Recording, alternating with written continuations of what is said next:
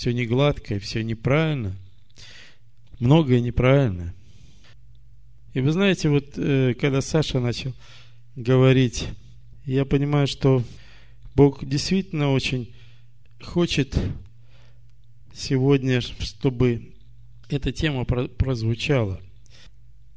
Вы знаете, мы много на этой неделе учились э, с Алексом два раза, вторник и четверг, и было очень интересно. Э, было всего много, и мы как бы обменивались мнениями, э, много вопросов и всего, всего так много и очень интересно, очень интересно.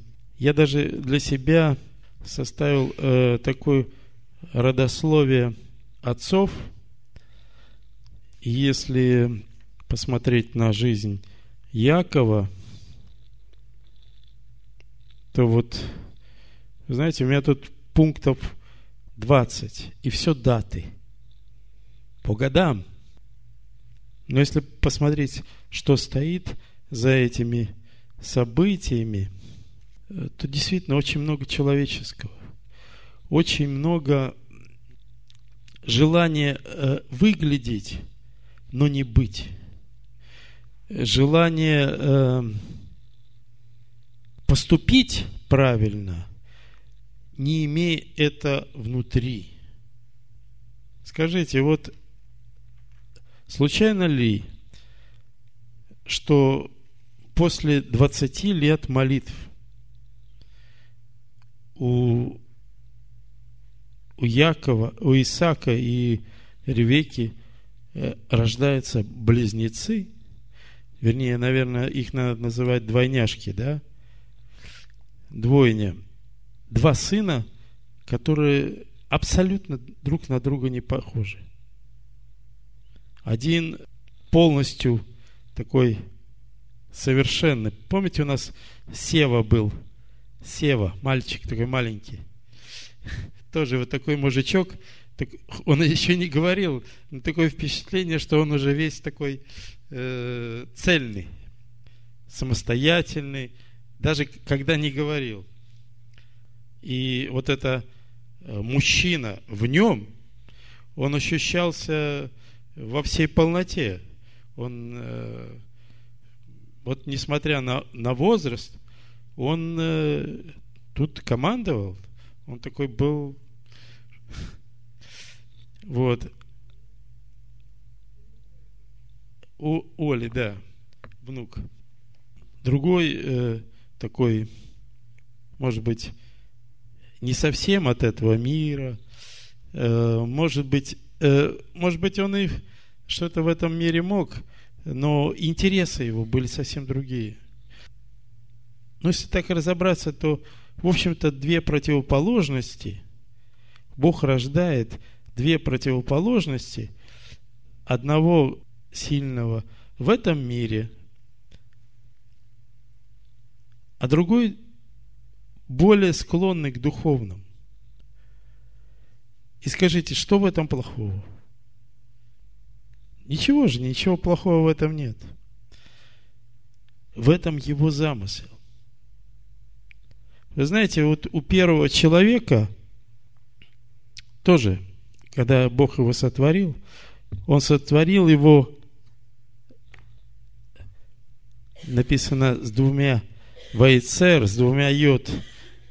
Там было нефеш и нешама душа плотская и э, дыхание жизни, помазание Господень. И тут Бог рождает в мир двух человек, у которых эти качества, которые были в Адаме вместе, да, два, э, не качества, а две субстанции, как бы, разделены. Я вообще заметил, вы знаете, Бог очень часто так делает. Он разделяет, чтобы потом соединить. Ведь в Адаме было и мужское, и женское начало. Но Бог выделил это женское начало и сформировал из него женщину, как помощника, соответственного Адаму. И сказал, оставит человек отца и мать и прилепится к жене своей, и будут двое. Он сказал, будут. Одна плоть. Он их разделил, чтобы они стали одной плотью.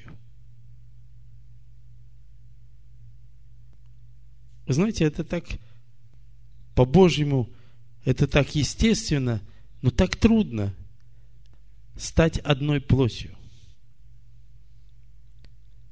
Так трудно возлюбить ближнего, как самого себя. И тут два брата. И Бог как будто вот специально. Мы, конечно, можем просто оценивать сейчас и сказать, что это разделение, и это действительно так в их жизнь пришло от родителей, от того, что они пытались, видя в них качества, которые им самим в себе не нравились, их э, как бы оценивать и соответствующим образом относиться потому, как они видели, что они видели в них. Вы знаете, то, что получилось, в общем-то, то и получилось именно через отношения родителей разде... произошло разделение между двумя братьями. Причем уже в возрасте 15 лет Яков купил первородство. Ну, вы представьте себе, есть очень много мидрашей, которые, ну, я так понимаю, стараются защитить Якова и представить Исава злодеем. На самом деле так не было. Я так думаю, что дети как дети. Что ты в них вкладываешь, что ты в итоге и получишь. Но уже в 15 лет ему пришла эта мысль, и он уже оценивал своего собственного брата как недостойного что он недостоин этого благословения быть первородным. Это я. Это ему родители, видимо, внушили. В итоге Яков воспользовался ситуацией и купил первородство, а другой, может быть, по недомыслию э, продал обманом, получил благословение отца – и, в общем, образовалось два противоположных лагеря. Два, как Ишо говорит, два разных двора. Он сказал, есть овцы у меня и не сего двора, которых надлежит мне привесть. И вы знаете, я хочу сейчас посмотреть Амоса, первую главу. Но прежде чем мы туда заглянем, я хочу сказать, что Исав, которого звали Эдом, он, продав свое первородство, все равно стал первым, первым в этом мире. Если мы сейчас откроем 36 главу и посмотрим, родословие Исава, так вот его э, первенец, Бытие, 36 глава, его первенец в 10 стихе э, написано, вот имена сынов Исава. Элифас, сын Ады. Обратите внимание, э, в 26 главе в самом конце написано, что будучи 40 лет, Исав взял себе двух жен. 34 стих 26 главы. «И был Исав сорока лет, и взял себе в жены Ягудифу, дочь Бера Хетиянина, и Весамафу, дочь Илона Хетиянина. И они были в тягость Исаку и Ревеке. Вы знаете, уже, уже по этому стиху чувствуется, что э, если э, что касается жены э, для Якова, то его благословляют и отправляют туда, э, э, откуда вышел Авраам, в тот э, дом, в ту семью, то такое впечатление, что Исав, он оказался вне поля зрения своих родителей и вне его, их воспитания. Он пошел и взял себе двух жен из народа, о котором Бог сказал, что это проклятый народ. И сказал, э, когда Израиль входил, сказал, не бери для себя жен, для своих сыновей, и не отдавай своих дочерей за их сыновей. Так вот, у Исава родился от ханиньянки Ады сын, первенец – которого он назвал Элифаз. Это 36.10, да, бытие. И обратите внимание, у Элифаза были сыновья. Фиман, Амар, Цева, Гафам и Кинас. И в 12 стихе написано Фамна, наложница Элифаза, сына Исаова, была и родила Элифазу Амалика. Так быстро. Уже внук. Всего лишь внук. И родился Амалик, о котором он сказано, о котором сказано, что он первый из народов. Не в том смысле, что он первый появился из народов, но он лидер – он первый из народов. В народах он первый. Я хочу, чтобы мы посмотрели сейчас Амоса, первую главу, и мы что-то увидим. Шестого стиха.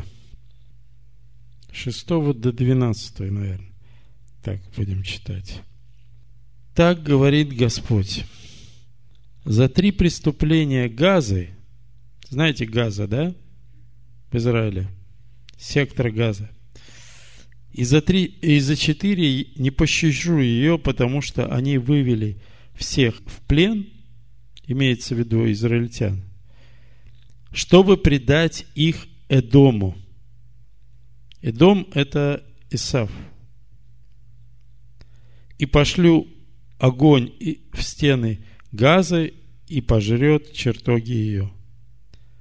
Дальше.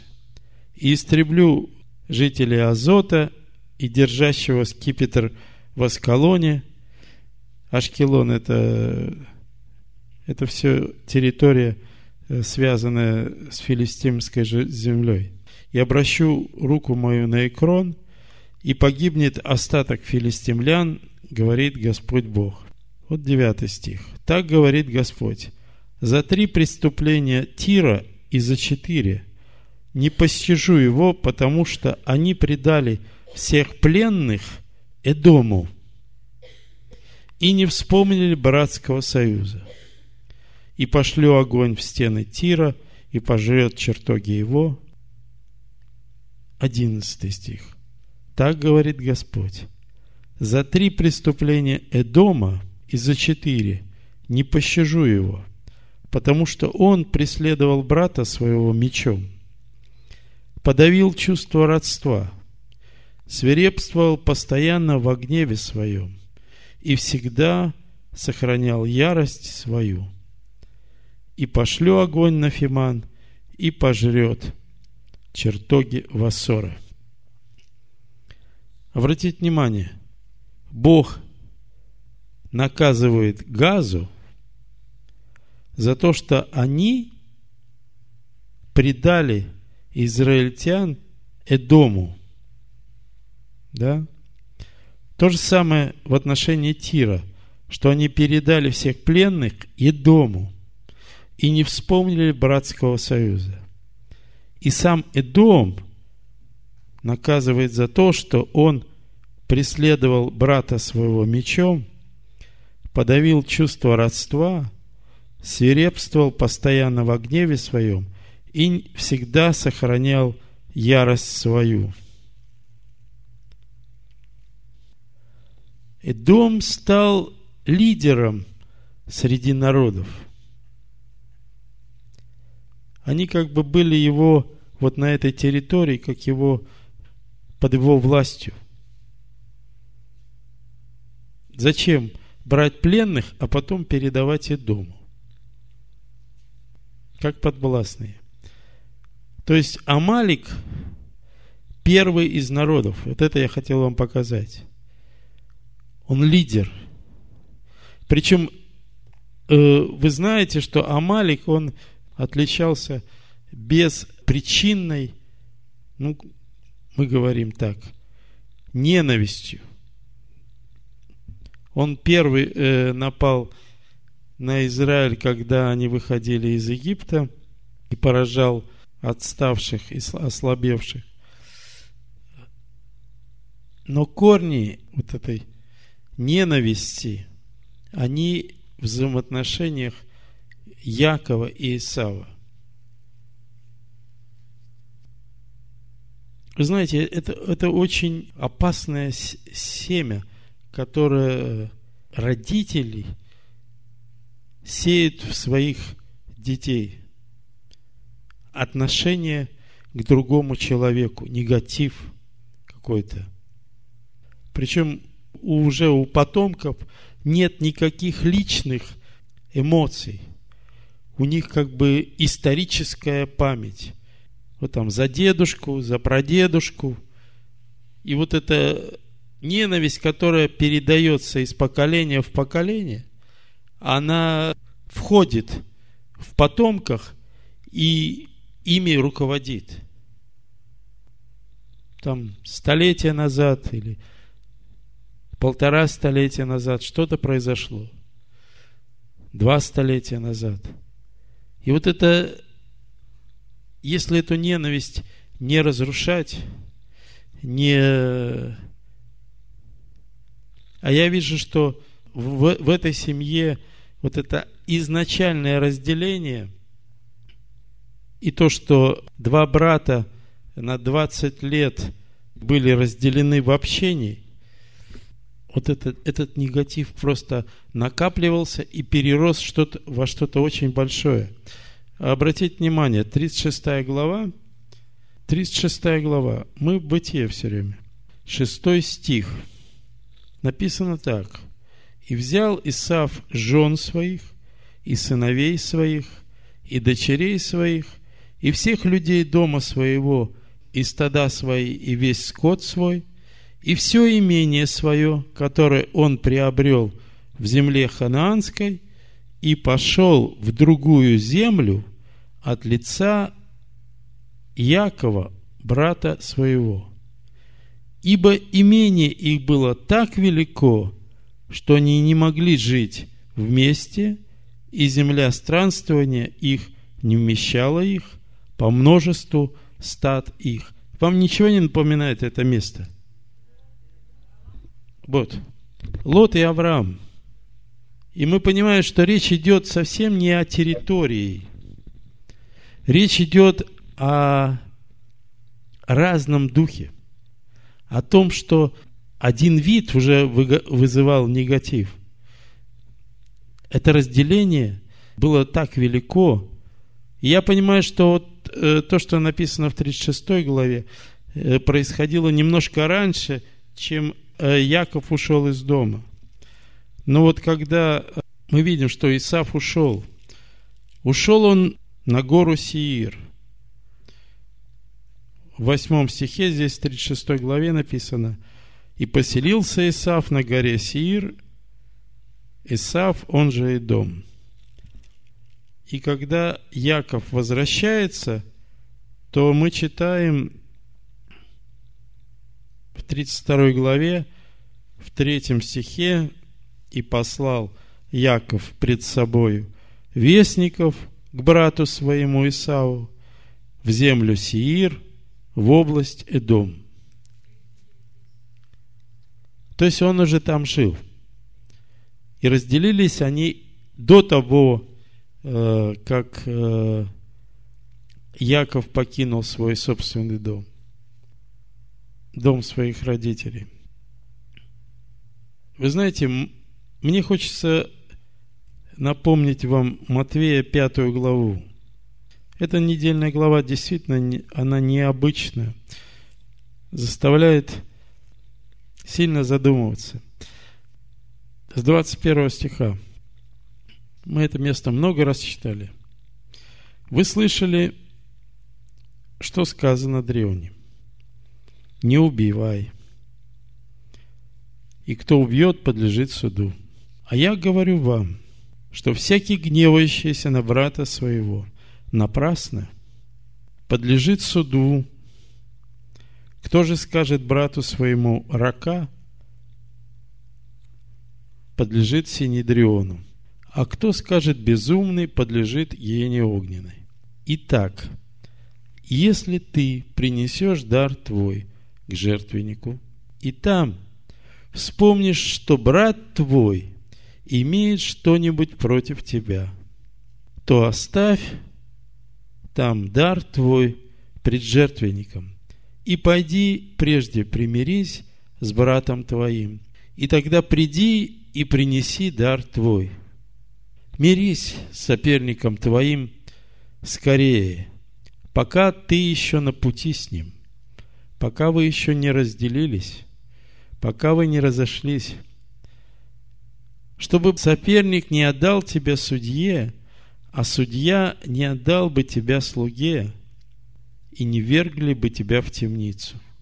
Истинно говорю тебе, ты не выйдешь оттуда, пока не отдашь до последнего кадранта. Если ты принесешь дар – своих жертвеннику, и вспомнишь, что брат твой имеет что-то против тебя, то оставь дар свой у жертвенника и пойди примирись с братом твоим. И вы знаете, вот когда Саша сегодня начал говорить, я вспомнил вот эту ситуацию, э, которую я вам рассказывал, да, насчет дня рождения. И я понимаю просто по милости Божией – по милости Божией. Сколько зла можно было бы, э, и вот из этой ерунды, какое разделение могло произойти. Это просто Бог меня помиловал. И то, что мы сейчас здесь, на этом месте находимся, да, а ваши близкие, ваши знакомые совсем в другом месте находятся. И они не знают то, что знаете вы. Им не открыто то, что вам открыто. То в этом нет никакой человеческой заслуги. В этом есть только милость Божья. Как сказал Алекс, евреи тоже язычники. Просто Бог к ним обратился чуть-чуть пораньше. Поэтому мирись с соперником своим скорее – пока он не пошел к судье и не отдал тебя истязателю, и не вергли тебя в, в темницу. Вывод. Вы знаете, вывод очень простой. Если ты понимаешь, что в тебе нет ничего хорошего, за что бы Бог тебя так благословил, и понимаешь, что во всем этом – милость Божья, то относись к ближнему, который пока еще не знает его, не судя его. Относись ему, э, молись за него, относись милостиво. И дай место Богу призвать его, чтобы он стал рядом с тобой. Аминь. Притчи 24.10. Если ты в день бедствия оказался слабым, то бедна сила твоя. Спасай взятых на смерть. И неужели откажешься от обреченных на убиение? Скажешь ли, вот мы не знали этого? А испытующие сердца разве не знают? Наблюдающий над душой твоей знает это и воздаст человеку по делам его. И еще в книге Левит, 19 главе, написано в 17 стихе «Не враждуй на брата твоего в сердце твоем». Здесь написано «обличи». Я бы сказал «увещевай». Это точнее будет.